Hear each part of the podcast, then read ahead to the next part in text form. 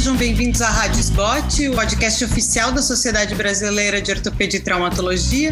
Hoje teremos mais um episódio do programa Doses de Atualização com o tema O que significa tamanho amostral em pesquisa. Eu sou a doutora Graciele Cardoso, sou ortopedista atuando em Florianópolis e sou mestre em Ciências Médicas pela UFSC. Eu atuo na área de reconstrução e alongamento ósseo. Hoje eu vou conversar com o doutor Vinícius Inoé de Moraes, que é professor afiliado da disciplina de cirurgia da mão da Universidade Federal de São Paulo. Então, como esse assunto é bastante técnico, eu gostaria inicialmente de perguntar ao Dr. Vinícius o que é o tamanho amostral e para que, que ele serve. Olá, tudo bem, pessoal? Uh, muito bom falar aqui na SBOT sobre um assunto bastante relevante, né, para que a gente leve para os nossos membros uh, algumas pitadas de metodologia científica e de pesquisa clínica. E eu tenho certeza que isso vai engrandecer uh, o conhecimento de todos. Bom, e falando um pouquinho né, das bases conceituais, o que é um, um tamanho de uma amostra, né? A gente tem que imaginar que em pesquisa a amostra ela serve basicamente duas coisas. Primeiro, para que a gente extrapole uma informação de uma população em geral. Então, geralmente a gente usa uh, essa informação quando a gente está diante de um estudo do tipo transversal, onde a gente se preocupa em relação a uma determinada característica de uma população.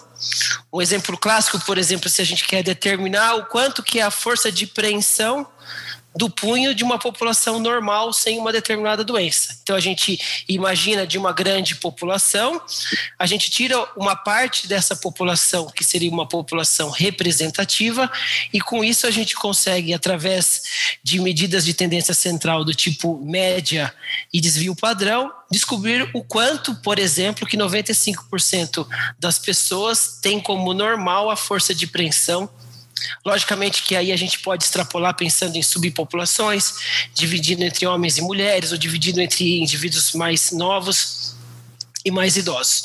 Então, essa seria a primeira, a primeira característica quando a gente fala do tamanho de uma amostra. Existe um outro cenário, e aí a gente está falando mais dos estudos comparativos, em que a gente de, quer determinar um tamanho amostral para comparar intervenções. Então, um, um, exemplo clássico disso é quando a gente está diante de um ensaio clínico randomizado, em que a gente tem dois, três ou quatro grupos de comparação e a gente quer saber se uma intervenção é melhor do que uma outra, e a gente está falando de um ensaio clínico de superioridade, ou se, por exemplo, ela, não, ela é não inferior. Então, se a gente imaginar num cenário que a gente tem uma medicação A, vamos pensar um anti-inflamatório que custa baratinho, e a gente tem um anti-inflamatório B que custa mais, muito mais caro. Se a gente fizer um ensaio clínico de não inferioridade, descobrir que ambos, uh, um é não inferior do que o outro, só que o custo é menos elevado, do ponto de vista da saúde pública e, e de economia da saúde, a gente pode, por exemplo, deixar de usar uma, um fármaco mais caro em detrimento de um outro que é mais barato e assim a gente economiza dando é, dando a mesma é, tendo a mesma efetividade para o nosso paciente no final no final da linha. Então basicamente são esses dois cenários. Ou quando a gente está diante de um censo e a gente quer descobrir uma, uma média populacional que isso seja extrapolável para todos ou quando a gente quer fazer grupos de comparação e por exemplo determinar se uma medicação é superior a uma outra medicação um terceiro cenário né, que me ocorreu aqui agora é quando a gente está falando de risco, né? Então, é, eu dei um exemplo aqui de um estudo que a gente fala que é um estudo experimental, que, por exemplo, a gente está comparando tratamentos, mas a gente pode pensar que a gente está diante de um estudo observacional. E aí a gente Imagina que a gente, por exemplo, vai ter duas coortes de pacientes, né? Então, de indivíduos, e aí a gente quer determinar se aquele indivíduo vai estar, se ele vai é, estar é, exposto a um fator de risco e verificar se ele vai ter aquele desfecho no final de um tempo. Então, às vezes a gente precisa de um número amostral justamente para ver, para a gente determinar o tanto de eventos que ocorrerão no final, e para isso faz todo sentido que a gente calcule previamente é, o espaço da amostra. E normalmente, como é que a gente faz esse cálculo do tamanho da amostra e que variáveis são importantes que a gente saiba de antemão para a gente conseguir fazer um cálculo adequado da amostra? Perfeito. É, isso é bastante interessante e, e é, é, até prático aqui. Eu imagino que a gente a gente tem residentes ou, ou chefes de, de orientadores de, de, programas de residência. Muitas vezes o residente chega para mim e fala assim: Ó, oh, o tal chefe pediu para eu vir conversar aqui com você, Vinícius, você entende um pouco aí de bioestatística, porque ele quer que calcule o tamanho da amostra. Então eu acho que é uma informação que pelo menos um pouquinho todo mundo deveria saber, né? É, como é que, qual que é o princípio básico de calcular é, uma amostra? Primeiro, uh, aí já a gente vai começar já a falar sobre como que isso é feito na prática. A gente pode escolher como primeiro a gente calcula uma amostra baseado num desfecho de interesse. Então, geralmente a gente considera um desfecho um desfecho de interesse o desfecho primário, que geralmente tem a ver com alguma coisa que é muito importante, como por exemplo a média de um score funcional do tipo WOMAC, do tipo DASH, do tipo SF36, que são escalas validadas e bastante robustas na literatura.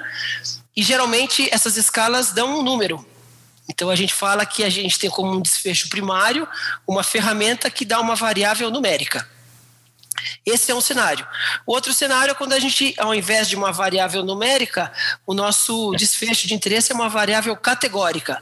Por exemplo, fizemos uma, uma haste de tíbia num, num paciente com uma fratura exposta e a gente quer saber se infectou ou não infectou.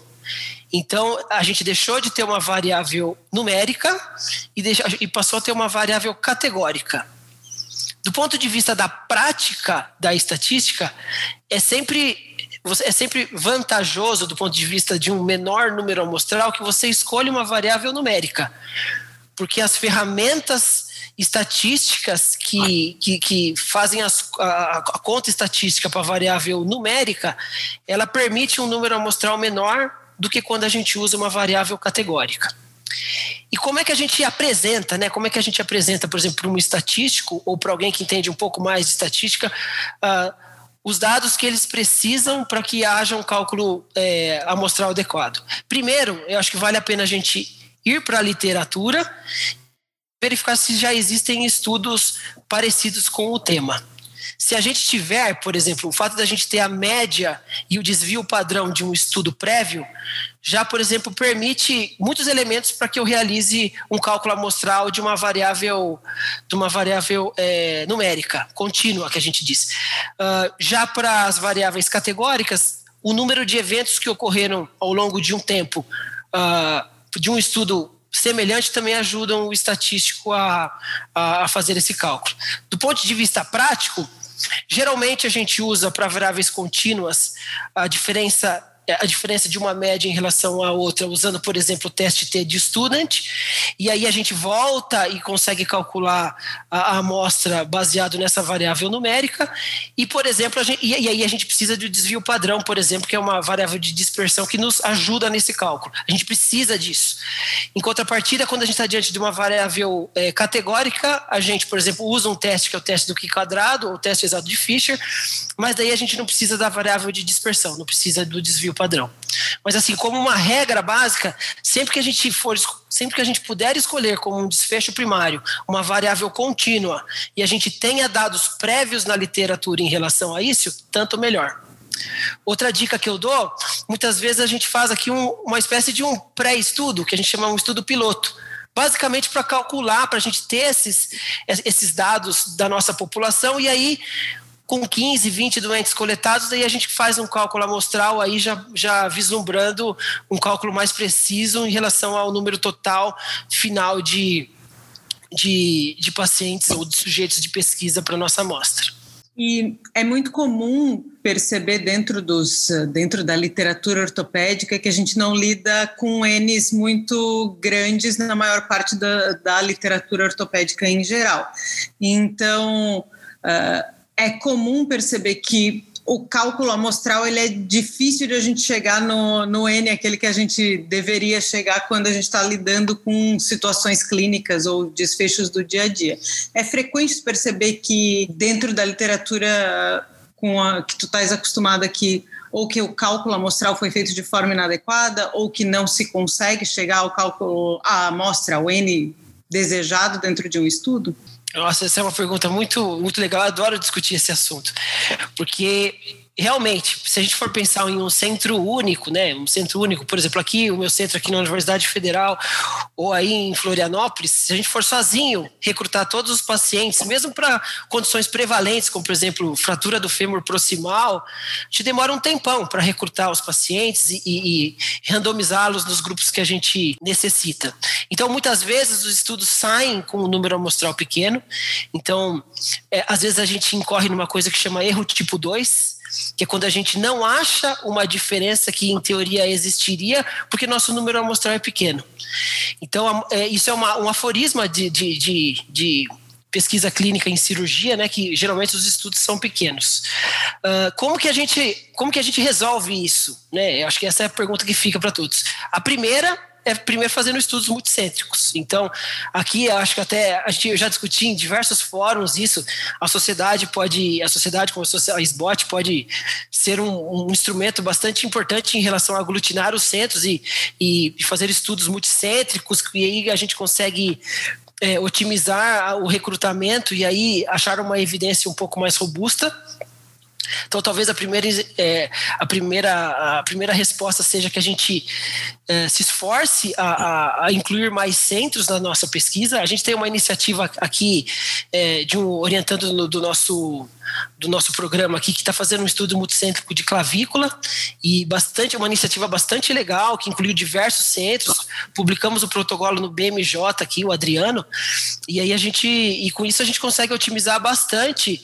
Primeiro, porque a gente tem um número amostral maior. Segundo, que a gente aumenta a validade externa desses estudos, né? Porque imagine se a gente tem médicos de São Paulo, médicos do Rio, médicos de Santa Catarina operando, às vezes com variações regionais técnicas é, importantes, mas essa heterogeneidade também é importante para que a gente entenda que os nossos os resultados são extrapoláveis, por exemplo, para o Brasil inteiro. Então, essa seria um, um, o primeiro desafio que a gente tem que vencer em cirurgia. O segundo é que a gente muitas vezes tem que lançar mão de uma ferramenta estatística que chama meta-análise, né? Então, muitas vezes a gente tem pequenos estudos, então, um estudo de 30, de 30 pacientes aqui em São Paulo, 30 doentes na África do Sul, 30 no Japão, e aí, se esses estudos são minimamente homogêneos, a gente consegue somar os resultados desses estudos numa ferramenta, num método estatístico chamado meta-análise, e aí a gente consegue, ao invés de ser 30, 30, 30, a gente aí tem uma amostra final de 150, por exemplo. E aí a gente às vezes consegue detectar uma diferença que previamente a gente não tinha, e aí a gente, a gente detecta. Eu costumo dizer que o mais perigoso nessa situação não é quando a gente não acha diferença, por exemplo, de uma intervenção em relação a outra. Exemplo, ah, estou tratando uma clavícula, placa versus é, tipóia e eu não achei diferença. Essa é uma situação menos pior do que quando a gente pega um estudo pequeno e aí a gente fala, ah, achamos diferenças. E aí a gente vai ver, o estudo é um estudo de 15 pacientes de um grupo versus 15 do outro. E aí geralmente a gente ocorreu num outro tipo de erro, que é um erro tipo 1, que é quando a gente acha uma diferença e essa diferença só está ali porque o nosso número amostral é muito pequeno. Então, é, é isso, isso, é, é, isso aconteceu muito no passado, em especial os estudos patrocinados, né? E, e, quando tem, existe um possível conflito de interesse, a gente tem que ficar muito esperto, muito atento quando a gente acha diferença nesse cenário, porque geralmente a gente está diante de um mais de uma de um, de um erro da, da probabilidade estatística do que uma, uma diferença entre grupos de fato. E qual é a dica? Assim, você tem alguma dica que você pode dar para o residente, por exemplo, que está nos ouvindo, quando ele vai ler um artigo científico sobre se aquele aquele cálculo amostral foi feito de forma adequada e se aquela conclusão a qual o estudo chegou, ele pode acreditar com base naquele N que foi feito o estudo. Ah, perfeito. Então, geralmente, acho que o princípio básico hoje de pesquisa prospectiva é que a gente as coisas têm que ser, têm, têm que ser sido pensada a priori. Então, a primeira coisa que eu faço quando eu vejo um estudo clínico prospectivo é ver, primeiro, cadê o protocolo desse estudo, em que momento esse protocolo foi elaborado e em que momento ele foi publicado. a partir daí eu consigo ver qual é o desfecho de primário que ele propôs, qual era o, o, qual era a diferença que ele visava encontrar. Então, por exemplo, na minha área aqui, que é cirurgia da mão, muito comum a gente ver um cálculo que é assim, ó, a gente esperava ver uma diferença de 10 pontos para a escala para o DASH, que é uma escala de membro superior, uh, no, na avaliação de seis meses. Então, isso está lá. Esse é o desfecho primário, tá ali bonitinho no protocolo. Qual é a primeira coisa que eu vou fazer quando eu vou olhar esse estudo, esse estudo é, quando ele for publicado? Primeiro, eu vou olhar o valor, a diferença do valor do DASH no, no, ponto que ele disse que ele esperava, que era a hipótese que ele queria testar, né? Primeiro, se ele achou a diferença de 10 pontos. Se ele não achou, uh, um, o que eu costumo olhar é, são os números. Porque existe uma coisa que chama é, de, é, diferença clínica minimamente relevante. Que, explicando, seria como se fosse assim: é o tanto que um score deve variar para que o paciente sinta uma diferença de fato. Então, muitas vezes, a gente tem um número amostral grande, e aí a gente consegue determinar, por exemplo, uma diferença de um score específico. Vamos pensar no, no próprio DASH. Então a gente tem num, num grupo, o Dash foi de 10 e no outro grupo foi de 14. E aí a gente vai olhar o valor de P, que é uma coisa que os residentes costumam fazer bastante. Olha o valor de P e fala assim, nossa, o P foi significante. Então a gente tem um grupo que foi 10, outro grupo foi 14, uma diferença de 4 pontos na média. E aí a pergunta que fica: será que esses quatro pontos, apesar de ser, de ser estatisticamente é, significante, isso se aplica ou isso se extrapola a algum tipo de benefício clínico para o nosso paciente? Então, é, muitas vezes a gente, a gente sofre desse, desse tipo de, de, de armadilha mesmo. Porque às vezes o, o, o pesquisador. Porque a, a dificuldade é assim Muitas vezes, é, as revistas elas gostam muito de estudos que apresentam algum tipo de resultado positivo. E aí os pesquisadores ficam, às vezes, é, manipulando os dados para ver se ele acha alguma diferença de um grupo. Ah, achei no grupo de diabéticos, ah, achei no grupo de menores de 40 anos. E de fato, aquilo às vezes é mais um acaso estatístico do que uma diferença de fato que vai mudar, que deveria de fato mudar a nossa prática ortopédica. Então, como dica, eu costumo olhar os protocolos, como eles foram publicados previamente, e depois olhar os números de fato. Então, se a gente tem números que são muito parecidos e mesmo assim são estatisticamente diferentes, a gente tem que pensar clinicamente se aquilo faz sentido da gente mudar a nossa prática em, é, por conta daquele estudo. É, e normalmente uma coisa que eu costumo fazer também é avaliar outros estudos que versam sobre a mesma coisa, ou meta-análises, ou revisões sistemáticas, para avaliar se aquele não é uma agulha no palheiro, por exemplo, né, em situações onde a gente tem uh, várias pessoas já falando sobre o assunto, que é comum também, né? Não sei se você costuma. Perfeito. Não, perfeito. Eu, é, na verdade, é, durante muito tempo eu gostei muito de estudar análise crítica de literatura, né? E, e, assim, esse é um assunto muito sensível. O número amostral é um assunto muito sensível e às vezes a gente acha isso que você está me dizendo, Graciele. A gente acha, nossa, tem uma época que eu lia muito sobre PRP. Tinham oito estudos que falavam que o PRP é, não, era, não era superior ou era não inferior ao placebo. E a gente achava um estudo pontual que falava que era muito melhor. Daí, primeiro, você tentar achar qual era o desfecho primário desse, desse, desse nosso desse nosso pesquisador que achou a diferença. Primeiro, ele coloca um, um desfecho que a gente chama de desfecho substitutivo. Por exemplo, colocar a ressonância, o resultado de uma ressonância magnética como um, um desfecho primário. Então, isso já é, é, é algo ruim. E outra coisa, é, muitas vezes, é você olhar o conflito de interesse. Então, tem uma meta-análise grande que saiu no, no, no, no, Canadian Journal of Medicine que mostra que os, os resultados, que os estudos que apresentam um patrocínio declarado uh, têm muito mais chance de serem publicados.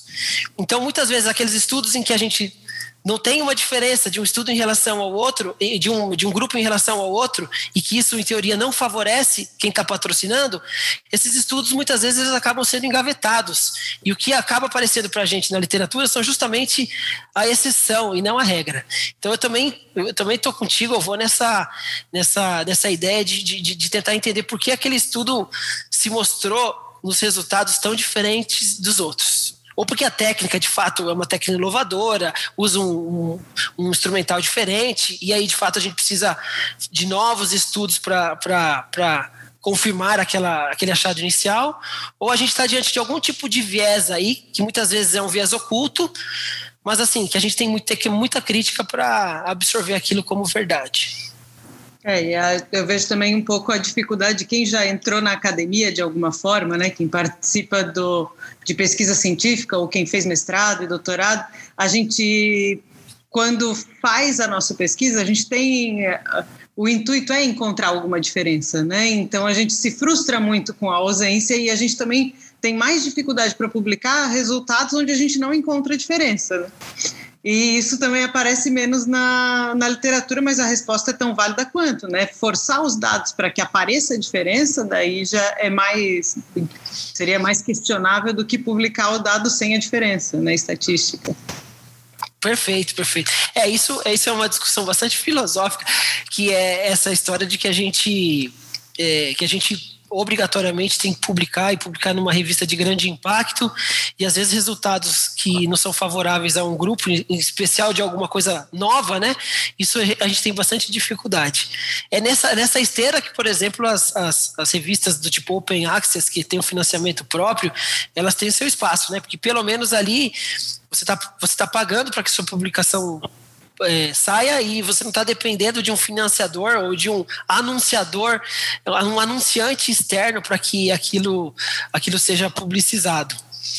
É, mas é realmente é, é, frustrante quando a gente faz um estudo, às vezes fica um, dois anos conduzindo aquele estudo prospectivo e a gente chega no final e, por exemplo, o nosso standard of care, né, o tratamento padrão é, é melhor às vezes do que algo novo que a gente que, que apareceu como uma novidade aí, às vezes é só um hype, né, é só uma coisa que do mesmo jeito que aparece vai embora e a gente nem se lembra mais daqui a alguns anos. Sim. E Queria saber se tu tens mais alguma consideração para fazer, alguma coisa que você gostaria de falar, adicional. Ah, eu acho que assim, ó, é, além do, do que a gente já disse sobre, sobre o cálculo da amostra, primeiro, em algumas situações, em especial em estudos prospectivos e que, que vão ter inter, que, que, em que haverá intervenções que muitas vezes passam pelo crivo ético, por mais que é, as pessoas entendam um pouco do, do, racional, de como se faz um cálculo amostral. Eu acho sempre importante envolver, para a maioria das vezes, um, um bioestatístico para que ele, que ele olhe esses dados.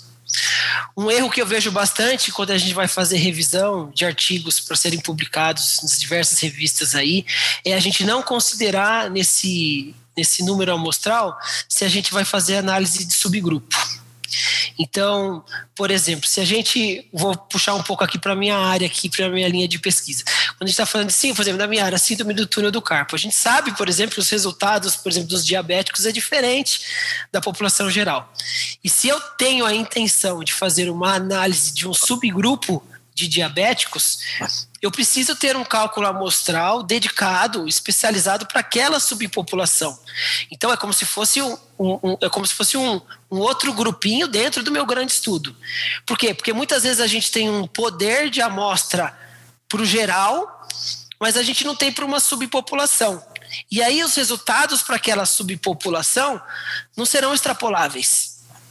Então, se a gente, se, se, aquela, se aquele subgrupo é importante, então eu acho que vale a pena a gente, é, a gente fazer um cálculo dedicado usando dados específicos já que já existem na literatura daquele subgrupo, para que a gente não incorra em, em, por exemplo, no erro tipo 1, uh, ah, a gente acha uma diferença que na verdade ela é mais ao acaso do que uma verdade que de fato ocorre. Acho que a gente pode concluir. Eu queria agradecer a, a tua participação agradecer o convite uh, né, pela SEC e agradecer também a toda a equipe que faz a, a organização da, do podcast. E vocês acabaram de ouvir mais um episódio da Rádio Sbot, podcast oficial da Sociedade Brasileira de Ortopedia e Traumatologia. Todas as edições estão disponíveis no site, que é o www.sbot.org.br e também nas principais plataformas de streaming. Nos vemos no, no próximo episódio e até lá.